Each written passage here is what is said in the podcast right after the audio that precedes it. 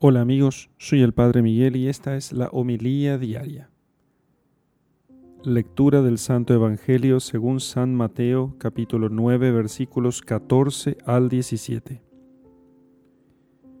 En aquel tiempo, los discípulos de Juan fueron a ver a Jesús y le preguntaron, ¿Por qué tus discípulos no ayunan mientras nosotros y los fariseos sí ayunamos?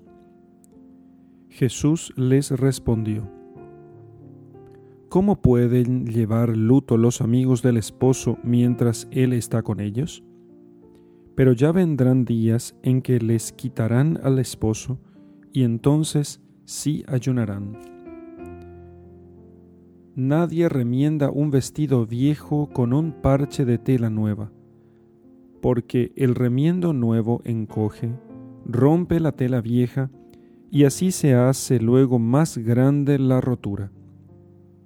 Nadie echa el vino nuevo en odres viejos, porque los odres se rasgan, se tira el vino y se echan a perder los odres.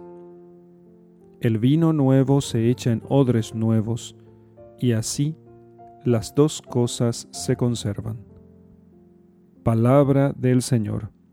Gloria a ti, Señor Jesús. Algunos le preguntaron a Jesús por qué eh, sus discípulos no, no ayunaban así como lo hacían los demás judíos, los fariseos y los discípulos de Juan. Y Jesús les dice, ¿pueden acaso hacer ayunar a los amigos del esposo mientras el esposo está con ellos? Y entonces hizo mención expresa de su muerte, eh, de aquella muerte que había de sufrir y les dice que cuando les sea quitado el esposo, entonces ellos comenzarán a ayunar.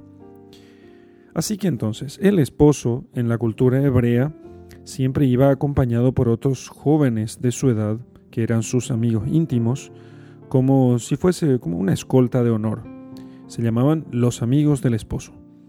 Y su misión era honrar al que iba a contraer nupcias, eh, alegrarse con él, participar de un modo especial en los festejos que se organizaban, de tal modo que el esposo no llegara solo como si fuese un don nadie, digamos. Y los amigos del esposo realzaban con su presencia la dignidad del esposo eh, que eh, contraía nupcias. La imagen de las nupcias, de la unión del esposo con su esposa, aparece constantemente en las Sagradas Escrituras para expresar así la relación de Dios con su pueblo. Y en el Nuevo Testamento, el Mesías quiso usar la misma imagen con su nuevo pueblo, que es la iglesia, y entonces así, con las nupcias, eh, con la unión entre el esposo y su esposa, indica también la unión que tendrá él con su iglesia. Ya Juan el Bautista había llamado a Cristo esposo y a, a él mismo se había llamado el amigo del esposo. Así que Jesús llama amigos íntimos, a los amigos del esposo, a, aquellos que le siguen, a, nosotros que le seguimos, somos sus amigos íntimos. Nosotros fuimos invitados a participar más de cerca en sus alegrías, o sea, en el banquete nupcial, que es como una imagen de aquellos bienes incontables que se nos concederá en el reino de los cielos. En muchas otras ocasiones el Señor distinguió eh, a, sus amigos con, el honroso, con ese honroso título, diciéndole que eran sus amigos, ustedes son mis amigos. Un día Jesús, extendiendo sobre sus discípulos su mano, pronunció estas palabras, He aquí a mi madre y a mis hermanos.